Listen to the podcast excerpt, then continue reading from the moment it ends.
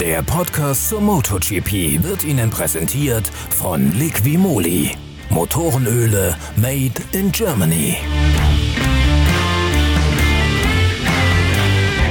Aller Wahrscheinlichkeit nach kennen wir am Sonntagnachmittag den neuen Weltmeister der MotoGP. Juan Mir hat beim vorletzten Saisonrennen in Valencia sämtliche Asse im Ärmel und er muss nur einmal kurz schütteln, dann wird er auch den Titel in der Königsklasse einheimsen. Der große Preis von Valencia markiert den 14. MotoGP-Lauf des Jahres und damit gleichzeitig das vorletzte Rennen. Danach geht's nur noch einmal weiter nach Portugal. Die Wetteraussichten völlig anders als am vergangenen Wochenende. Sie versprechen nun ein sonniges Wochenende auf der gut vier Kilometer langen Rennstrecke an der Südostküste Spaniens. Nach den wechselhaften Verhältnissen der Vorwoche bleibt allen Akteuren damit deutlich mehr Zeit, sich nun bei gleichbleibenden trockenen Bedingungen auf die Rennstrecke einzustellen und das Setup ihrer Maschinen weiter zu verfeinern.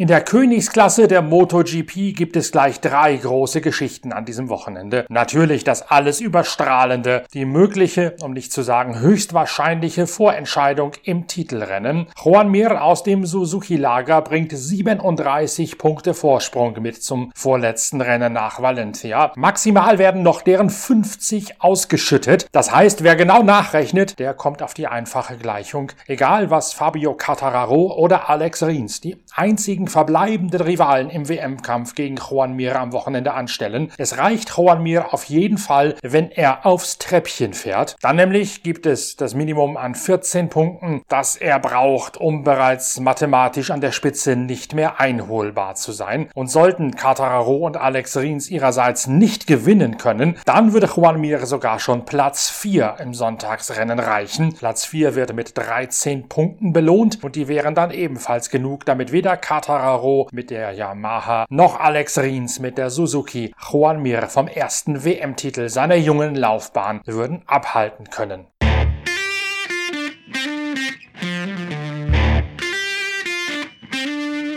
Die nächste große Geschichte ist das Ende der Laufbahn von Andrea Dovizioso, der, ihr habt es als treue Hörer der Podcast-Serie Wheelie mehrfach mitbekommen, von Ducati relativ unelegant vor die Tür gesetzt worden ist. Andrea Dovizioso hat sich ein bisschen umgehört, was sich an Möglichkeiten auftun könnte fürs kommende Jahr. Mehr als eine Testfahrerrolle ist dabei nicht herausgesprungen. Es gab mal kurz die Überlegung, ob er Valentino Rossi im Yamaha A-Team ersetzen würde. Auch bei Honda schien ein Platz für ihn frei zu werden und auch KTM klopfte mal an bei Andrea Dovizioso. Die Österreicher allerdings sind wieder zurückgeprallt nach den enorm hohen Gagenvorstellungen, die Dovizioso ins Felde geführt hat. Nun ist für Dovizioso nichts mehr übrig geblieben als ein Sabbatical, also ein Jahr auf der Ersatzbank. Die größte Geschichte hinter den Kulissen ist, dass angeblich das VR46 Team, also der Junior-Rennstall von Valentino Rossi im Jahre 2022 aus der Moto 2 in die MotoGP Klasse aufsteigen möchte. Und dann soll Andrea Dovizioso dort der Nummer 1 Fahrer werden für den Rennstall von Valentino Rossi.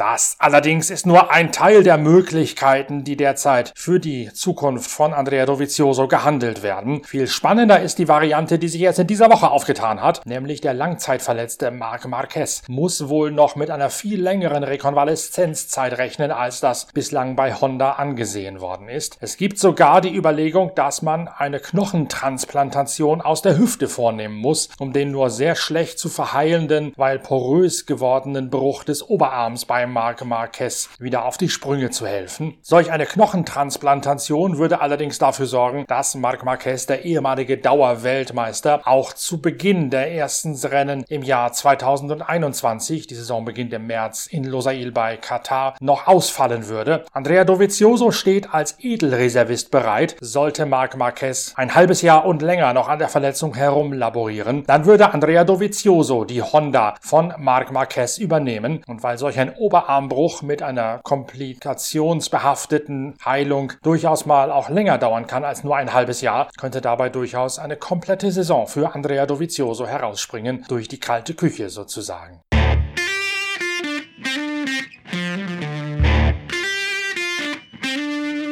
Auch in der Moto 2 WM steht der vorletzte Durchgang auf dem Programm. Hier kann noch keine Entscheidung in der Weltmeisterschaftsgesamtwertung fallen. Die ersten drei kämpfen hier noch auf Augenhöhe und der Fight um den Titel wird weitergehen bis zum Finale in Portimao an der Algarve-Küste. Das Team Liquimolli Intact GP hat das erklärte Ziel, die letzten beiden Rennen noch mit guten Ergebnissen abzuschließen und der Saison irgendwie doch noch ein versöhnliches Ende zu verpassen. Marcel Schrötter war am vergangenen Sonntag auf Platz 13, seinem angestrebten Top-10-Resultat dicht auf den Fersen. Diese Woche möchte der 27-Jährige vor allen Dingen am Samstag eine bessere Startposition erlangen und dann darauf aufbauen. Ja, nachdem wir eigentlich in Valencia 1 ähm, kein ganz verkehrtes Rennen hatten, ich konnte mich zumindest lang ähm, irgendwo um Platz 10 rum aufhalten und das war dann auch eigentlich echt das Ziel, dass wir irgendwie den zehnten Platz äh, mal wieder erreichen. Das wäre, glaube ich, echt ein kleines Erfolgserlebnis mal wieder gewesen.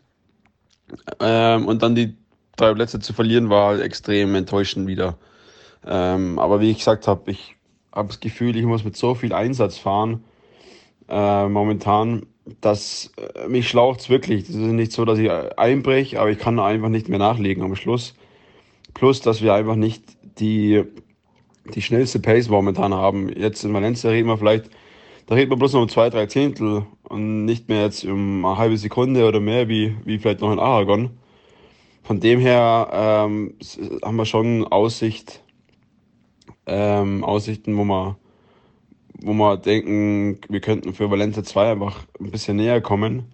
Und das ist einfach unser Ziel. Wir werden wieder Freitag äh, einfach anfangen Jetzt haben wir mehr Trockentrainings. Klar für alle dann. Aber mal schauen, ob wir dann äh, einfach ein bisschen bessere Basis rausfahren können. Vom Setting auch. Und, äh, und dann schauen wir, dass wir für, für Sonntag vielleicht ein bisschen konkurrenzfähiger sind. Dasselbe gilt auch für Tom Lüthi, der in Valencia bei dem zweiten Durchgang in der Paella-Stadt den zuletzt fehlenden Speed wiedererlangen möchte. Ja, es ist eine sehr schwierige Zeit, die wir gerade durchleben. Ich meine, im ersten Valencia-Wochenende waren wir wirklich ähm, vor allem im Rennen weit weg von dem, wo wir eigentlich sein wollen. Das ist natürlich sehr enttäuschend für uns alle. Sehr, sehr schade. Ähm, wir waren da wirklich chancenlos, aber es bleibt uns nichts anderes, als weiterzumachen, weiter zu probieren. Wir haben eine zweite Chance wieder in Valencia, das ist sicher mal positiv, dass wir da ähm, versuchen können, einfach Schritte nach vorne zu machen. Ich bleibe dran und hoffe, dass ich wirklich die Saison mit einem Aufwärtstrend äh, beenden kann.